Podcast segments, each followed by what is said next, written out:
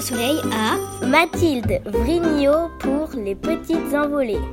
Comment est né ce projet de spectacle? Déjà, il y a deux formats. Il y a un format de performance qui dure 3 heures et il y a un solo qui est court et qui dure 35 minutes. Du coup, c'est vraiment une création qui s'est déployée en plusieurs formats. Il y a besoin de faire dialoguer plusieurs formats, euh, plusieurs euh, écritures. Après, plus spécifiquement, les petites envolées. Donc, c'est la performance de, de 3 heures. En fait, c'est né de plusieurs sources et de plusieurs préoccupations ultérieures. Donc, euh, j'étais pas mal sur la, des explorations autour de la ligne, du dessin, de l'improvisation. J'ai aussi fait deux rencontres avec deux plasticiennes, Stéphanie Abechenou et Candy Sayat. Voilà, donc on va dire que j'étais sur des préoccupations, disons, du geste chorégraphique et du geste plastique. C'est né aussi d'un projet qui n'a pas abouti, avec un lieu culturel qui m'avait fait une demande d'investir leur espace. Et là, j'avais proposé euh, d'imaginer un bal pour euh, le très jeune public. Et qu'est-ce que ça peut vouloir dire, un bal qui s'adresse vraiment aux tout petits et à leur famille?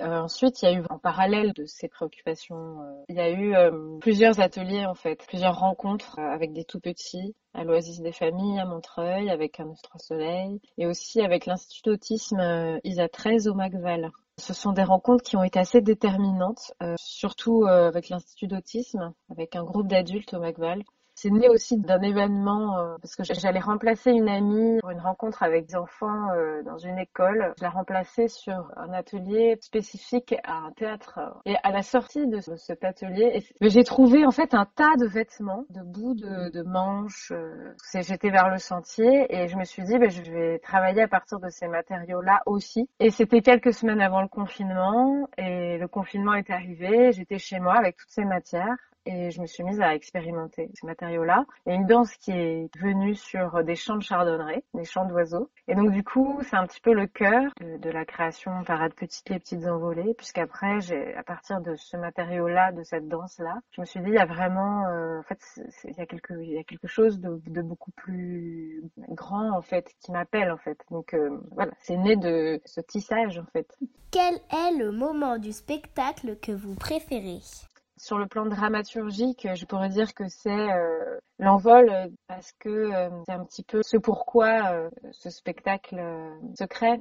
C'est l'intention dramaturgique d'aller vers une poétique de l'envol. Donc ce que j'appelle l'envol ou les petites envolées, l'envol dans Parade Petite et les petites envolées, c'est vraiment la fin de la performance ou, du spectacle. C'est ce pourquoi tout ce qui a été fait avant est fait. Mais après, ce qui est quand même aussi un peu spécifique, aux petites envolées, qui est donc une performance parfois immersive, c'est-à-dire qu'il y a des modules qui permettent aux tout petits de prendre euh, part en fait à la performance. Finalement, ça appartient aussi à ce qui va se passer avec les visiteurs, avec le public. Il y a des instants qui seront magiques et qui appartiendront uniquement au moment de la performance. Et je pense que vraiment c'est ces moments-là en fait que je vais préférer et en fait qui m'échappent. Un souvenir de tournée qui vous a marqué? Alors, il n'y a pas eu vraiment de tournée avec les petites envolées, mais par contre, euh, il y a eu des sorties de résidence et il y a eu des laboratoires de création, un petit peu, dont un qui avait eu lieu au pavillon en 2020. Et dans ce moment-là, de laboratoire de performance, j'avais donc proposé euh, deux heures de présence artistique autour de ce chantier de création. Et à un moment donné, donc après euh, une heure et demie, il y avait eu plusieurs enfants et adultes qui étaient là, présents, il y a eu un temps où ce, groupe-là euh, est parti. Et donc, j'étais seule. Et quelques minutes après, j'ai pas été seule très longtemps, mais il y a une mère avec sa fille qui est arrivée. J'ai trouvé ça très très euh, touchant puisque finalement proposer un spectacle très jeune public euh, à un moment donné qui peut s'adresser juste à deux personnes, j'ai trouvé ça très rare en fait. C'est un très beau souvenir. Quel est votre premier souvenir de spectacle quand vous étiez enfant? En fait, il y a vraiment deux souvenirs qui viennent. Il y a un souvenir dans lequel je suis sur scène.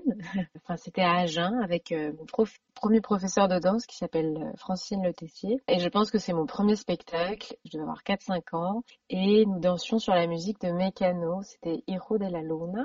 Et après, j'ai un, un, autre souvenir, mais là, j'étais spectatrice et c'était euh, la moite de Tchekhov et c'était mis en scène par Pierre Debauche. Et je me rappelle euh, beaucoup les corps en fait. Euh, c'était un théâtre assez minimaliste en fait. Il y avait que les corps en fait des comédiens presque au plateau. Il y a très peu d'objets. Donc je pense que je devais avoir entre 6 et 8 ans. C'est un très beau souvenir.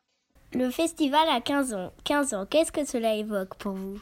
L'adolescence, 15 ans. Euh, L'adolescence, c'était mon arrivée à Paris aussi, et c'est la moitié de 30. Voilà.